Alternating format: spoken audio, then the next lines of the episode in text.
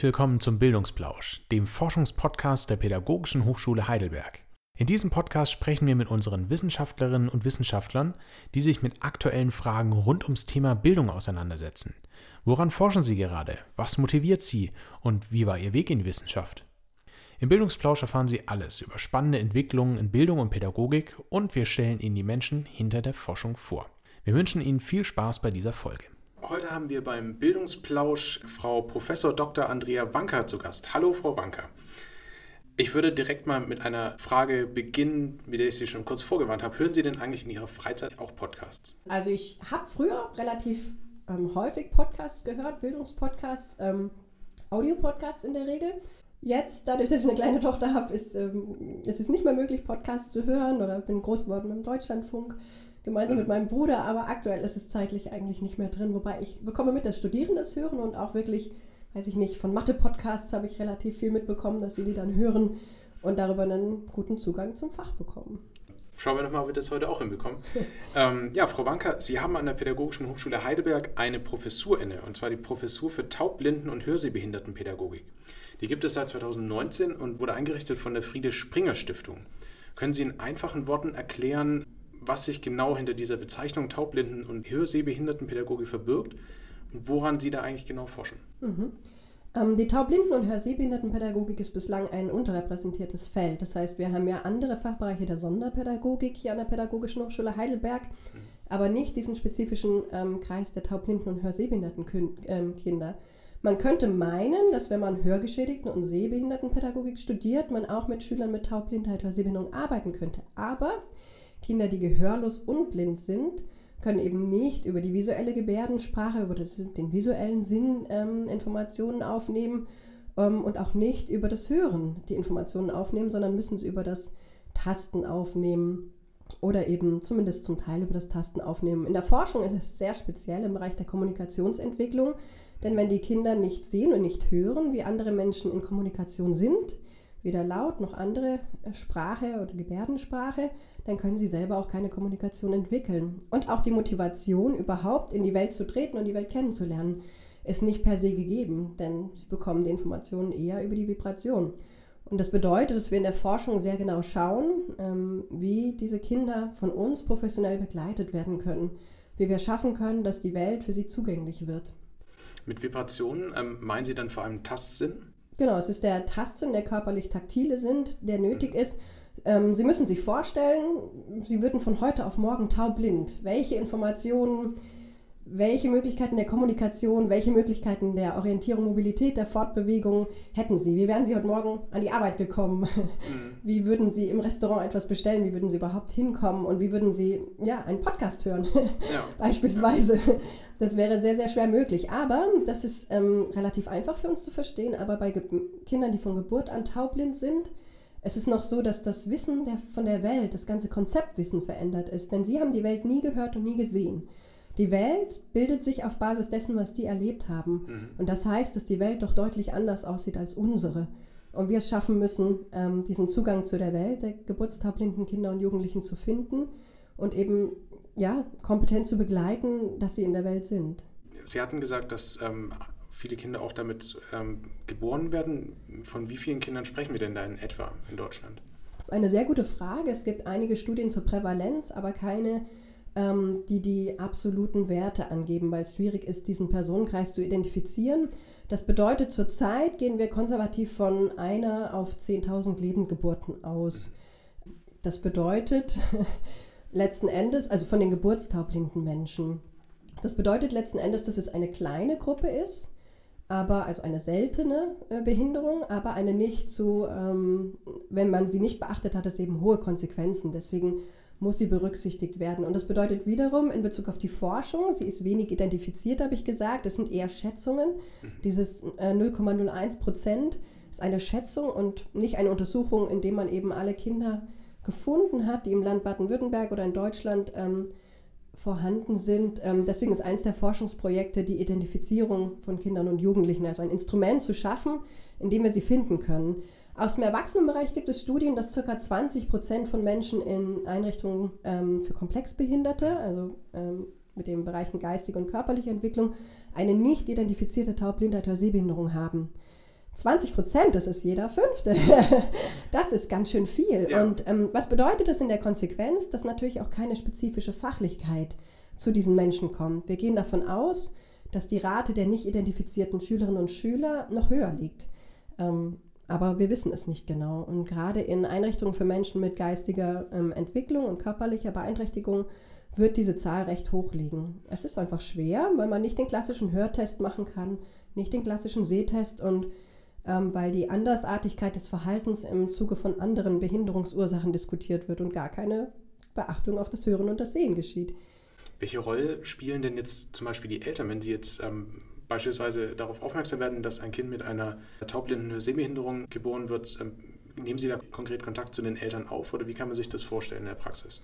Also ich habe in, ähm, in meiner vorherigen Arbeitstätigkeit in der Stiftung San Franciscus Heiligenbronn haben wir ein Beratungsangebot geschaffen für Baden-Württemberg. Das gibt es aber in sehr wenigen Bundesländern, dass überhaupt eine spezifische Beratung da ist, weil erst im Zuge des ähm, Bundesteilhabegesetzes Taubblindheit oder Sehbehinderung in Deutschland als Behinderung eigener Art anerkannt wurde. Mhm. Deswegen auch erst dieses Studienangebot hier an der Pädagogischen Hochschule Heidelberg, was deutschlandweit, ähm, deutschsprachig weit das einzige Angebot in dem Fachbereich ist. Das gilt auch für viele andere Länder. Es gibt wirklich nur noch in zwei anderen Ländern ein, ein spezifisches Angebot, in den Niederlanden ähm, und in England. Und sonst gibt es nichts. Man kann das einfach nicht lernen, was natürlich ganz dramatisch ist. Wenn jetzt Eltern in Baden-Württemberg ein Kind mit Taubblindheit oder Sehbehinderung bekommen, dann kann es sein, dass sie Glück haben und die Ärzte sagen ihnen, es gibt eine besondere Beratung, die können sie in Anspruch nehmen und verweisen darauf. Ähm, oder sie nehmen es nicht als Behinderung eigener Art wahr, die Ärzte und auch die Eltern nicht und dann kommt die spezifische Beratung und Begleitung deutlich später. Diese Eltern sind oft mit schwierigen Diagnosen konfrontiert, wie ihr Kind wird nie Punkt, Punkt, Punkt laufen können, sprechen können. Ähm, oft auch ist komplett blind oder komplett gehörlos. Man wird es nie mit Hilfsmitteln versorgen können. Sie werden nie mit ihm reden können in irgendeiner Form. Hm. Sie hatten es gerade eben schon kurz angesprochen, die Niederlande. Ähm, bei der Recherche ist mir ein Projekt aufgefallen, vom Wissen zum Handeln. Das ist ein neueres Projekt, das Sie angestoßen hatten, mhm. ähm, das in Kooperation mit der ähm, Universität in Groningen stattfindet. Wie kann man sich denn dann sowas praktisch vorstellen? Also wo, wo würden Sie sagen, sind die Schwierigkeiten und wo die großen Chancen bei so einer internationalen Kooperation mhm. in der mhm. Forschung? Also internationale Kooperation im Bereich oder Sehbehindertenpädagogik ist zwingend erforderlich. Ähm, ich habe das schon als Studierende und später als Promovierende gemacht, weil ich ganz viele Fragen hatte für den Fachbereich. Es gibt ganz wenig deutschsprachige Literatur und das heißt, man muss international gehen. Deswegen bin ich auch im Vorstand des Weltverbandes Taubblindheit oder Sehbehinderung und der enge Kontakt zur Universität Groningen ist extrem naheliegend, denn die haben vor gut zehn Jahren ein spezifisches Studienangebot Communication and Deaf Blindness aufgebaut. Und die Professorin, ähm, Professor Marlene Jansen, ist dadurch enge Kooperationspartnerin geworden. Ich habe auch durch meine vorherige Arbeitstätigkeit zusammen mit der Uni Groningen ein, ähm, ein Qualifizierungsangebot für Mitarbeitende entwickelt. Und im Zuge dieses Forschungsprojekts ähm, haben wir jetzt vorher mit dem Fokus auf Haltung, ähm, wie würde der Mensch sich ähm, bezeichnen in Bezug auf seine Haltung zu anderen Menschen und auch zu Kindern mit Taubblindheit oder Sehbehinderung und in Bezug auf Partnerkompetenzen, gerade im Bereich Kommunikation.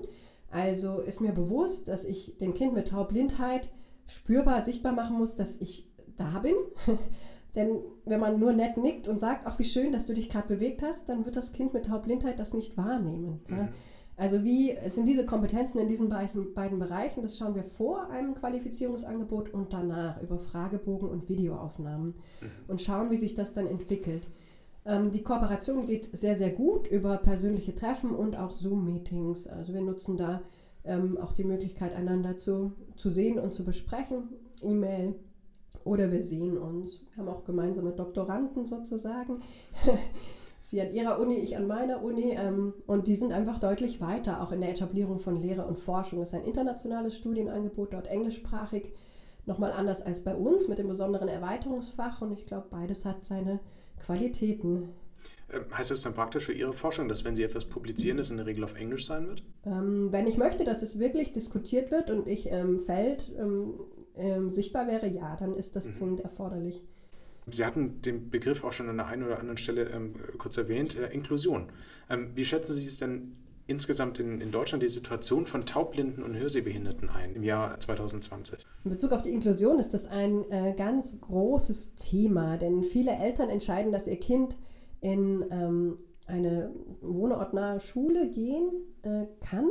Aber dann bedarf es eben dieser spezifischen Begleitung, damit das mhm. funktionieren kann. In der Regel. Manchmal nicht, je nachdem, wie die Pädagoginnen und Pädagogen vor Ort reagieren, erleben wir es als gut möglich, dass es funktioniert. Aber oftmals ist es sehr hilfreich, wenn ein taubblinden oder hörsehbehinderten Pädagoge vor Ort ist. Ich habe ja benannt, dass es nicht so einfach möglich ist, sich da zu qualifizieren. Das bedeutet, dass, ähm, ja, dass der Zugang zu dieser speziellen Beratungsstelle geschaffen werden muss, also mhm. Frühförderung sonderpädagogischer Dienst. Ansonsten ist es schwierig in der Inklusion zu sein. Und da geht es nicht nur um Themen wie Hilfsmittel oder ähm, eventuell auch, ähm, dass die Lehrer kompetent werden, sondern auch darum, dass man einfach Diagnostik betreibt und genau weiß, was kann der Schüler in der Situation hören und sehen, hat er Zugang zu den Informationen, die da sind, ist seine Selbstständigkeit gewährleistet, wie ist das in Pausenzeiten? Kann er Kontakt zu Mitschülern aufnehmen oder nicht? Denn zum Beispiel ist dann, ähm, wenn eine Außensituation in der Pause ist, ist es einfach ganz, ganz anders von seiner Möglichkeit, sich zu orientieren und sicher unterwegs zu sein. Oder Flure sind oftmals sehr, sehr hallig, sodass dann das Hören eigentlich im Klassenraum ganz gut ist. Aber im Flur, da wo die wichtigen Gespräche zwischen Schülern stattfinden, da kann der Schüler mit Hörsehbehinderung und Taubblindheit dann doch nichts mehr wahrnehmen. Und das bedeutet, dass die Inklusion dort noch nicht gelungen ist, sondern darauf geachtet werden muss. Manchmal scheitert es an ganz banalen Dingen, wie das an der Schule, ähm, in, der der in die der Schüler geht, es schwierig ist, weißes Papier zur Verfügung zu stellen für die Arbeitsblätter und nicht Umweltpapier. Das klingt amüsant, aber das sind Themen, die wir wirklich in der Beratung und Begleitung erleben, dass es schwierig ist, dieses Papier umzustellen, sodass dann eben eine gute Möglichkeit für ihn ist, die Aufgaben zu erfassen. Ja. Okay, was ist da genau der, der, der Unterschied? Ähm, das ist der Kontrast. Also wenn Sie Umweltpapier haben und drucken mhm. darauf etwas und äh, wenn Sie weißes Papier haben, dann haben Sie einfach einen erhöhten Kontrast. Und wir arbeiten ja viel mit Vergrößerung auch für unsere Schülerinnen und mhm. Schüler. Ähm, und das war bei mir ein Fall von einer Schülerin, die den Hauptschulabschluss gemacht hat, wobei das nicht das, der übliche Bildungsweg ist. Mhm. Also üblicherweise ist schon auch der Bildungsgang äh, geistige Entwicklung, je nachdem, das heißt nicht zwingend, dass sie eine kognitive Behinderung haben müssen, aber deutlich entwicklungsverzögert sind mhm. durch diese ja. Beeinträchtigung des Sehens und des Hörens. Wir hatten das ja vorhin jetzt äh, schon kurz genannt, Frau Wanker. Ähm, der Punkt, dass Sie ähm, auch viel Kontakt dann zum Beispiel mit Eltern, auch wirklich mit ähm, Kindern ähm, direkt suchen und auch suchen müssen, um ihre mhm. Forschung betreiben zu können. Das sind ja alles eigentlich sehr persönliche Forschungsmomente. Und das ist jetzt ja nicht unbedingt, dass man sagen würde, Sie sind jetzt jemand, die jetzt ins Archiv geht und da zwei Wochen lang arbeitet und vor allem mit Texten zu tun hat, sondern Sie haben mit Menschen zu tun. Ist es dann so, dass Sie in der Feierabend aber trotzdem sagen können, ich gehe jetzt einfach nach Hause oder gibt es dann schon Geschichten dabei und Momente, die Sie dann schon auch nach Feierabend sozusagen begleiten? Sie sprechen zwei große Bereiche an. Einer ist die professionelle Abgrenzung, ähm, mhm. die aus verschiedenen Gründen eben durch diese speziellen Lebensereignisse, in denen wir begleiten, erschwert es aber auch durch die körperliche Nähe. Wenn ich mit Kindern arbeite, die taubblind oder sehbehindert sind, dann berühre ich die. Mhm. Dann liegen wir aufeinander, nebeneinander, aneinander. Und das ist eine Intimzone von uns hören sehenden Menschen, die überschritten ist. Und das macht was mit mir. Da kann ich gar nichts tun. Das macht was mit mir. Ich kann mir darüber bewusst sein, dass es was mit mir macht und was es mit mir macht. Und das ist die Professionalität, die ich auch versuche, meinen Studierenden zu vermitteln. Zum einen muss der Körperkontakt gut sein für mich. Das muss für mich in Ordnung sein. Zum anderen muss ich mir bewusst machen, was er bei mir auslöst. Dasselbe gilt für existenzielle Situationen, die sie begleiten bei Eltern und Kindern über Jahre hinweg. Und da gibt es ähm, ja wahrliche Krisensituationen direkt nach der Geburt, aber auch in Übergängen in den Kindergarten oder in die Schule oder vor allen Dingen auch in den Beruf, weil es sehr schwierig ist, einen geeigneten Beruf für diesen Personenkreis zu finden. Und da müssen sie sich bewusst sein, was sie mit nach Hause nehmen und was nicht. Das sagt sich immer so leicht. und dann damit umgehen lernen. In der Praxis arbeiten wir viel mit Supervision. Das ist auch zwingend erforderlich durch diese beiden Ebenen. Wenn Sie Menschen in solchen Situationen begleiten, dann nehmen Sie immer was mit. Und wenn Sie einander so nah sind, körperlich so nah sind, dann müssen Sie sich abgrenzen. Aber es ist nicht so, dass das immer gelingt. Das kann ich aus meiner Tätigkeit ganz klar sagen. Auch wenn ab und, also nicht selten verstirbt auch mal ein Schüler und Sie begleiten auch dies und sind sich vorher darüber bewusst oder auch nicht. Und beides ähm, ist eine große Herausforderung an die Lehrkraft. Mhm. Sie sagten gerade, Sie arbeiten mit Supervision. Was meinen Sie damit genau? Genau, wir haben die Möglichkeit, psychologische Begleitung und Betreuung in Anspruch zu nehmen, in der mhm. Regel an den ähm, sonderpädagogischen Bildungs- und Beratungszentren. Und ich habe sehr stark empfohlen, dass das gerade im Kontext der Beratungstätigkeit mit ähm, Schülerinnen und Schülern mit Taubblindheit oder Sehbehinderung ähm, umgesetzt wird, weil in Beratung sind sie ja alleine unterwegs. Äh, wenn sie als Lehrerin am SBBZ arbeiten mhm. oder Lehrer, dann ähm, haben sie noch ein Team äh, und in der Beratungstätigkeit sind sie oft über mehrere Wochen auch allein unterwegs, treffen sich vielleicht mal in kleinen oder Groß Großteams, aber es ist nicht so, dass sie jeden Tag ihre Kolleginnen und Kollegen sehen. Mhm. Und dann ist es noch wichtiger, ähm, bei Begegnungen in einen Austausch über solche Aspekte kommen zu können, aber auch zu wissen, es gibt noch jemand, an den ich mich wenden kann, der mich da professionell coacht und begleitet, mhm. damit ich gesund bleibe und keinen Schaden nehme. Sie hatten gerade das SBBZ genannt. Ich mhm. hatte mich davor noch ein bisschen eingelesen. Ich kannte das davor auch noch nicht. Können Sie vielleicht erklären, was das genau ist? Genau, es wurde, eigentlich sind es Schulen für äh, oder sonderpädagogische ähm, Einrichtungen für Menschen mit Behinderung, also sonderpädagogische Bildungs- und Beratungszentren. Das mhm. bedeutet, dass unter, unter einem SBBZ sowohl die klassische Sonderschule ist an einem Standort, beispielsweise im Bereich Taubblindheit oder Sehbehinderung in Baden-Württemberg gibt es eine am mhm. Standort Heiligenbronn und ähm, dort ist die Abteilung für Menschen, für Schülerinnen und Schüler mit Taubblindheit im Bereich SBBZ Sehen, Sonderpädagogisches Beratungs- und Bildungszentrum Sehen verortet. Mhm. Ganz klassisch Schule mit Bildungsgängen, geistige Entwicklung oder allgemeiner Bildungsgang, aber auch die Beratungsstelle, also Frühförderung von Geburt des Kindes bis Schuleintritt und sonderpädagogischer Dienst von Schuleintritt bis Schulaustritt der beraten wird in Gesamt Baden-Württemberg. Und da liegt jetzt Heiligenbronn nicht gerade sehr zentral im Schwarzwald, aber es gibt eben Standorte in Baden-Württemberg, von wo aus die Kolleginnen und Kollegen beraten. Ich bin sehr stolz und glücklich, dass wir das haben in Baden-Württemberg. Ein Vergleichbares gibt es nur in Niedersachsen. Das heißt, auf Ihre Frage von vorhin zurückzugehen, wenn ein Kind mit Taubblindheit, Hörsehbindung in einem anderen Bundesland geboren wird, dann hat es keine spezifische Beratung, weil es kein Angebot gibt. Okay, das heißt, es ist auch tatsächlich in, in Deutschland dann Ländersache, dass das dann beim SBBZ in Baden-Württemberg liegt. Und wenn Sie Forschung betreiben, dann haben Sie zum Beispiel Kontakt mit dem SBBZ. Genau, dort und darüber hinaus gibt es noch drei andere große Kompetenzzentren für Menschen mit Taubblindheit, Würzburg, Potsdam ähm, und Hannover und dort betreibe ich dann die Forschung. Aber das ist dann sozusagen auch so, ähm, man könnte sagen, standortgebunden in etwa die Forschung. Absolut, weil diese Bereiche sich auf den Weg gemacht haben, es abzudecken. Potsdam mhm ähm, war lange Zeit das einzige Zentrum. Da, Sie sagen selber, es ist die Wiege der Taubblindenpädagogik. Und als dann die Berliner Mauer gebaut wurde, war der Westen, war dem Westen dieses Beratungsangebot nicht mehr zugänglich und Hannover ist entstanden. Ah. Dadurch kam eben das Deutsche Taubblindenwerk in Hannover. Parallel ungefähr Würzburg und Heiligenbronn ist das jüngste, was mhm. dann ein Kompetenzzentrum aufgebaut hat durch Anfrage von Eltern ja, die gesagt haben, es kann doch nicht sein, dass ich mein Kind, wenn ich spezifisch möchte, hier aus dem Süden äh, in den Norden nach Hannover schicken muss, mhm. obwohl es noch so klein ist und dann wohnortfern untergebracht werden muss. Dieser enge Kontakt mit den Eltern. Mhm. Würden Sie sagen, das ist etwas, was ähm, gerade bei Ihrer Professur in Ihrem Forschungsbereich auch was Besonderes ist, dass dieser Kontakt zu den Eltern ähm, von eben betroffenen Kindern irgendwie so besonders eng ist? Gibt es dann auch so langjährige Beziehungen, ist es vielleicht übertrieben, aber Kontakte zu Eltern? Ja, ähm, die entstehen. Ähm, das ist immer so, wenn, ich glaube, man muss es sich vorstellen, wenn Sie von jemandem begleitet wurden in einer sehr, sehr schwierigen Zeit, dann ist das eine spezielle Bindung, die entsteht. Und das ist da auch mit der Schwierigkeit der professionellen Abgrenzung. Wir sind keine Freunde, mhm. aber wir sind Begleiter des Weges, professionelle Begleiter des Weges für eine bestimmte Zeit.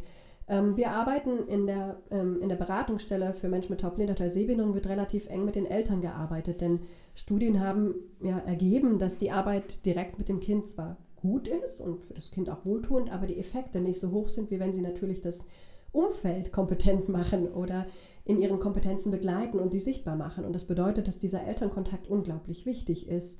Ähm, eine Spezifik dieser Beratungsstelle ist auch, dass nach der Frühförderung, in der sie ja im Elternhaus sind, die Möglichkeit besteht, auch während das Kind dann in die Schule geht, dass sie weiterhin ins Elternhaus gehen können im Kontext von Taubblindheit oder Sehbehinderung. Ein Aspekt, ähm, der dafür spricht, dass es so ist, ist auch, dass natürlich der Zugang zum Kind ein sehr individueller ist. Das kommt oft sehr spät in eine konventionelle Sprache, ähm, äußert sich eher über individuelle Gesten. Und da muss der Austausch zwischen Elternhaus und Schule sehr, sehr gut sein, damit ein, Verste ein Verstehen, wir sagen eine Lesbarkeit des Kindes entsteht, damit das Kind lesen kann und verstehen kann, was es mit seiner Art der Äußerung meint.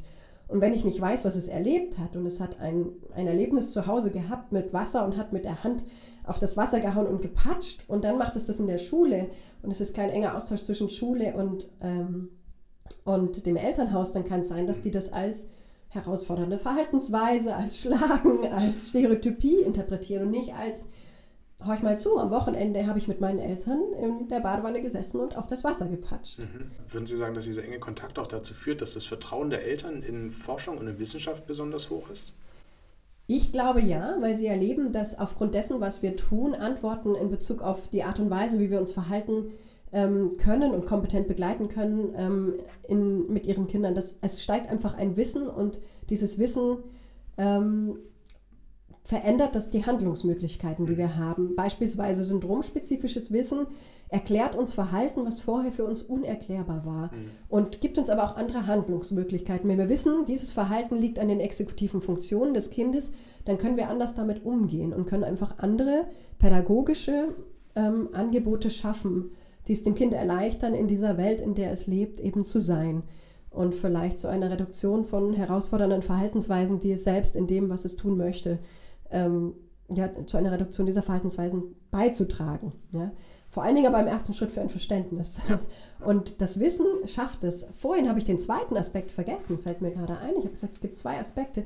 Ein anderer Aspekt in Bezug auf die Forschung, die wir, ähm, in der wir tätig sind, es ist nicht nur so, dass sie den direkten Elternkontakt haben und demnach sehr, sehr praktisch arbeiten, sondern wir suchen immer nach Theorien und Konzepten, die uns stützen. Und das ist oftmals nicht aus der Taublindenpädagogik originär, sondern aus der Soziologie, aus der Semiotik, aus anderen Fachbereichen, aus der Pädagogik, ähm, aus der Linguistik, ähm, bei der wir schauen, wie es mit typisch äh, entwickelten Kindern abläuft. Wie läuft denn Entwicklung mit typisch entwickelten Kindern ab?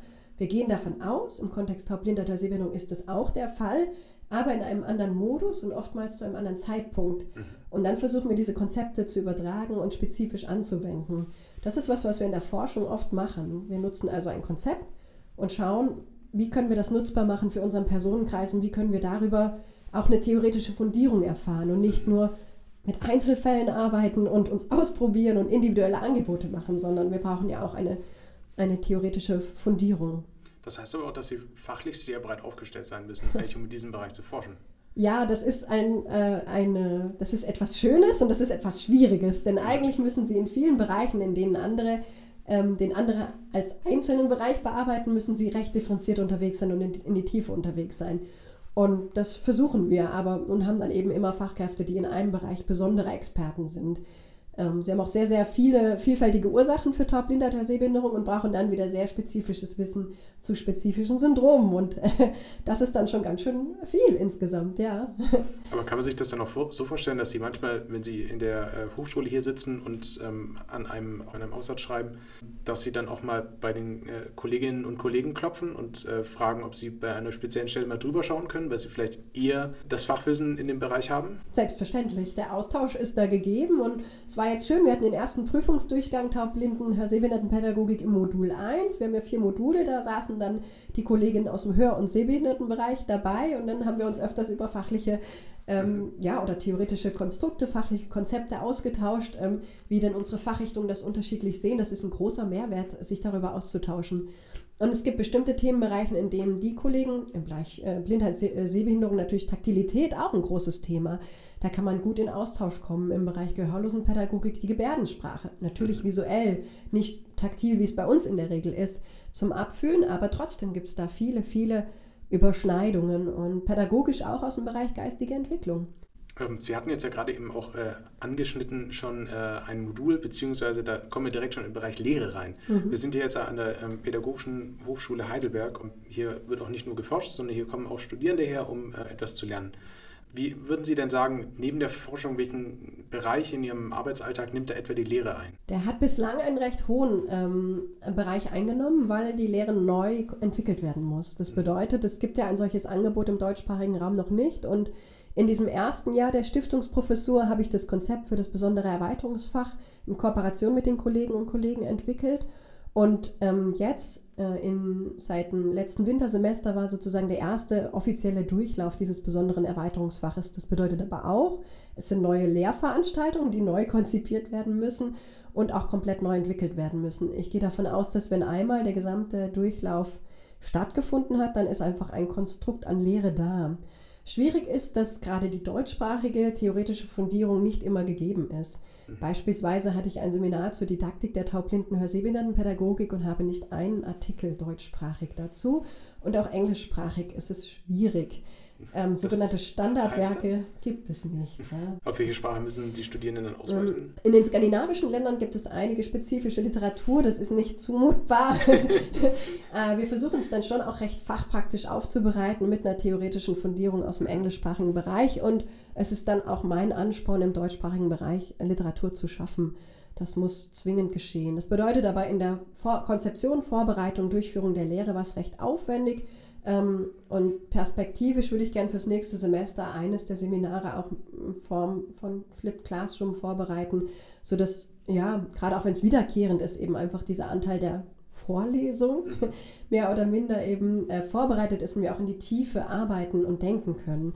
Denn im Zuge des Faches sind es sieben spezifische Seminare, sechs aus dem Hör- und Sehbehindertenbereich, so studieren die Studierenden das. Und ich hätte gern, dass sie in eine fachliche Tiefe kommen, die ich aber nur erwirken kann in ihrer Spezifik, wenn wir auch wirklich miteinander arbeiten in den Seminaren. Und ja. die haben ja noch nichts davon studiert. Das heißt, wenn ich eben im Vorlesungsteil äh, das schaffe und dann in einem Seminar wirklich vor Ort face-to-face -face dann in die Tiefe arbeiten kann, dann stelle ich mir das sehr gut vor. Mal schauen. Sie hatten es jetzt gerade eben genannt. Möchten Sie vielleicht den Zuhörerinnen und Zuhörern erklären, was unter Flip Classroom zu verstehen ist? Sie hatten also, es schon so selbstverständlich im in der Lehre als Teil schon beschrieben. Genau, ich habe vor, ähm, äh, also bei mir wird es bedeuten ganz konkret, dass ich vorhabe, ca. 40 Minuten ähm, des, des Seminars oder der Lehre auf Video aufzunehmen. Das ist eher der mhm. Vorlesungsteil, also der Teil, in dem die Studierenden nicht, nichts erarbeiten, nichts anwenden oder ähnliches müssen. 40 Minuten theoretische Basierung, die sie dann zu Hause anschauen können, die ihnen zur Verfügung gestellt wird wann auch immer sie das möchten und in welchem Tempo auch immer sie das möchten und wir dann innerhalb der Präsenzzeit vor Ort in der Lehre eben an diesen Themen in die Tiefe arbeiten mhm. können, dass das eher Seminarcharakter dann hat ähm, vor Ort. Das heißt, wir drehen den Klassenraum um und er ist zu Hause. Das ist praktisch. genau. Es ist auch praktisch, weil man ja Lehre als ähm, immer wieder ausgeben muss. Und mir fällt es wirklich schwer, das Gleiche mehrfach zu erzählen. Das bedeutet, ich stelle so sicher, dass für Modulprüfungen die Studierenden auch nochmal reinschauen können, aber auch, dass eben die Inhalte vergleichbar bleiben, über die Semester, in der Lehre ausgegeben wird. Mhm. Schon auch ein großer Mehrwert für mich, ähm, den ich da habe. Ja. Frau Professor Dr. Wanker, ich nenne den Titel jetzt nochmal extra in voller Länge. Sie sind ja noch eine sehr junge Professorin. Und ähm, wenn man sich so ihre Vita anschaut, dann würde man sagen, das ist eigentlich eine klassische Karriere einer Durchstarterin sozusagen. ähm, Muss ich lachen. würden Sie aber sagen, Sie hatten auch ähm, Rückschläge in Ihrer akademischen Karriere irgendwann gehabt? Das ist ganz interessant, denn ich habe nie eine akademische Karriere angestrebt. Ähm, ich bin ein sehr starker Praktiker und hatte aber die Schwierigkeit, ich war Studierende der Sonderpädagogik hier an der Pädagogischen Hochschule mhm. Heidelberg mit Gehörlosen und Blindenpädagogik und Bevor ich zu studieren begonnen habe, wurde mir geraten, in die Bereiche reinzuschauen. In meinem ersten Praktikum ist mir ein Kind mit Taubblindheit begegnet und mhm. es kam die Aussage von einer äh, Lehrerin der Blindenschule, dass dieses Kind nicht bildbar sei. Denn alles, was sie aus ihrer Pädagogik kenne, würde nicht funktionieren, weil er auch nicht hören könne. Und da konnte ich mit meiner vorstudentischen Art und Weise nicht mit umgehen und habe gefragt, ja, und wer kann mit dem Kind arbeiten? Und dann haben sie mir damals Hannover genannt und ich mhm. bin nach Hannover und habe mich dort informiert und hatte ganz viele Antworten und noch mehr Fragen und konnte aber mit diesen Inhalten zurück zu dem Schüler gehen. Und der war natürlich sehr wohl bildbar, ähm, nur die Pädagogik und Didaktik musste verändert werden. Ganz einfach, äh, dem Grunde nach. Und innerhalb meines Studiums habe ich, glaube ich, dann sehr oft die Professorinnen und Professoren gefragt, wie man Konzept aus den einzelnen Fachbereichen auf Schülerinnen und Schüler mit Taubblindheit anwenden kann. Da gab es nur bedingt Antworten und eine der Dozentinnen hat mich dann in die USA geschickt, an die Schule, in der Helen Keller war, nach Perkins. Mhm. Da habe ich auch ein paar Antworten bekommen und noch, noch viel mehr Fragen. und als ich dann zurückkam, hat eine meiner Professorinnen gesagt, ähm, ob ich, äh, gefragt, ob ich nicht promovieren wolle. Und dann habe ich erstmal abgelehnt, weil ich mir die praktische Tätigkeit mit Menschen mit Taubblindheit oder Sehbehinderung hat mir viel Freude bereitet. Mhm. Das wollte ich gerne tun. Und als ich rausging, bei dieser Professorin sagte sie, jetzt haben Sie mich zwei Jahre genervt, dass es keine deutschsprachige Literatur gibt. Jetzt haben Sie die Möglichkeit, was zu ändern. Und dann lehnen Sie ab. Dann bin ich eine Woche später wiedergekommen und war Doktorandin. Sie wurden sozusagen dann, motiviert, dann von sich aus das zu machen. Es war, ähm, es ist schon, äh, die Motivation ist, in diesem Bereich etwas zu verändern die theoretische Fundierung zu entwickeln, dadurch die Lebensqualität von Menschen mit Taubblindheit oder Sehbehinderung, nicht nur Schülerinnen und Schülern, zu verändern, weil ich ganz oft mitbekommen habe, was es macht, wenn jemand, der aus diesem Bereich Wissen, Kenntnisse und Kompetenzen mitbringt, dabei ist. Man kann Leben verändern, wenn ein höheres Verständnis dieser Person gegeben ist. Und ich konnte dann nicht damit leben, dass ich das abgelehnt habe und in meiner Wohlfühlzone bleiben konnte und direkt äh, mit den Menschen arbeiten durfte. Das habe ich in meinem Forsch, also in meiner Promotion auch gewährleistet. Ich hatte den direkten Kontakt, das war mir wichtig und in meiner Tätigkeit bei meinem vorherigen Arbeitgeber ja auch. Und dann kam die Information, dass es diese Stiftungsprofessur gäbe. Und auch da war es noch immer nicht mein Ansinnen, eine akademische Karriere zu machen, aber ich wollte gerne die Inhalte gestalten hier. Ich hatte das Gefühl, dass ich durch die Arbeit ähm, eine Idee habe, was sinnhaft sein kann für den deutschsprachigen Raum und das wollte ich gerne umsetzen, sowohl in Forschung als auch in Lehre. Und deswegen habe ich mich dann beworben und gedacht, naja, dann, was auch immer da kommt, ist dann das Richtige. Und es kam diese Stelle und es ist ein, ein großes Geschenk, sie ausfüllen zu dürfen, aber auch eine hohe Verantwortung. Deswegen ist diese internationale Kooperation so wichtig. Ich brauche Leute, die mir sagen, dass sie gut finden, was ich mache und was sie nicht gut finden von dem, was ich mache. Ich brauche Korrektive, damit ich nicht mit meinen Gedanken, mit meinem Wissen in die falsche Richtung laufe. Und das bietet mir dann der internationale Rahmen. Und das bieten mir auch Studierende. Ich äh, fordere sie auf, eigene Erkenntnisse zu benennen, mir zu widersprechen. Und das tun die auch. das finde ich sehr sympathisch. Ähm, es ist ein sehr junger Bereich und dieser junge Bereich bedarf vieler Menschen, die daran arbeiten, vieler Stimmen, die darin sind. Und ich glaube, dass das das ist, was auch so viel Freude bereitet, dass man innovativ neue Dinge machen kann, an neuen Dingen arbeiten kann, aber immer wissen muss, was man weiß und kann und was noch nicht. Und da haben wir ganz vieles, was wir noch nicht wissen und können. Und da hoffe ich als junge Professorin noch viele Jahre oder Jahrzehnte dran arbeiten zu können, ohne den direkten Kontakt zum Personenkreis zu verlieren. Denn das ist zwingend erforderlich. Sonst forsche und lehre ich etwas, was nicht mehr den Bedarfen und auch nicht mehr den Personenkreisen entspricht, die da sind. Frau Wanker, vielen, vielen, vielen Dank für diesen äh, tollen Einblick.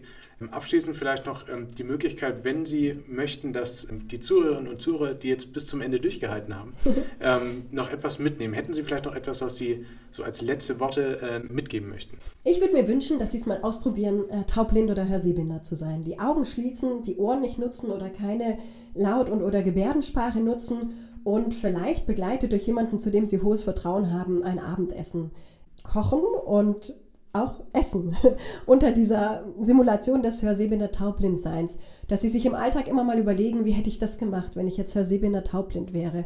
Das stößt an die Grenzen, denn wir haben hörensehendes Wissen, aber es ermöglicht sich zu überlegen, dass es Menschen gibt, die die Welt so wahrnehmen. wahrnehmen. Also wie ist es, taubblind, hörsehbehindert zu sein?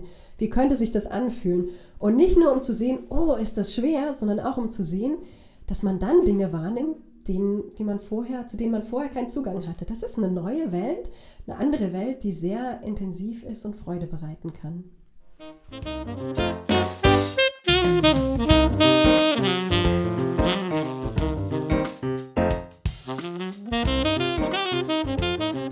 Das war der Bildungsplausch, der Forschungspodcast der Pädagogischen Hochschule Heidelberg. Vielen Dank fürs Zuhören. Wenn Sie auch die kommenden Folgen unseres Podcasts nicht verpassen wollen, abonnieren Sie uns gerne bei Ihrem Podcast-Anbieter oder besuchen Sie uns auf www.ph-heidelberg.de slash Bildungsplausch. Wenn Sie Fragen, Kritik oder Anregungen haben, schicken Sie uns gerne auch eine E-Mail an bildungsplausch.ph-heidelberg.de. Die Folge wurde produziert von Birgitta Hohenester, Nicole Flint und Max Wetterauer mit freundlicher Unterstützung des Rektorats der Hochschule. Die Bildungsplausch-Musik kommt vom Fach Musik der Pädagogischen Hochschule Heidelberg mit Paul Stolze an Saxophon und Komposition und Christian Monninger an Klavier, Schlagzeug und Audioproduktion. Weitere Infos zu den beiden finden Sie auch auf www.jazz-saxophonist.de und www.momandadrecords.de.